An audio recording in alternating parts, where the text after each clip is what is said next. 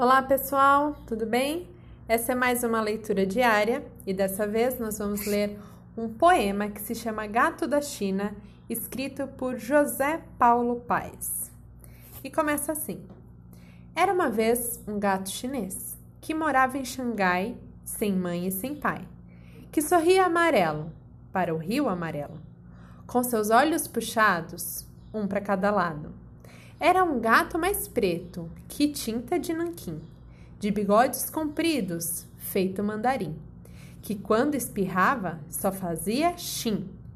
Era um gato esquisito, comia com palitos e quando tinha fome, miava mingau. Mas lambia o mingau com sua língua de pau. Não era um bicho mau.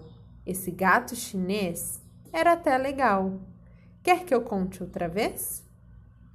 Essa é a história, pessoal. É nosso poema de hoje, que está no livro que se chama Poemas para Brincar. Espero que vocês tenham gostado. Até a próxima leitura. Tchau!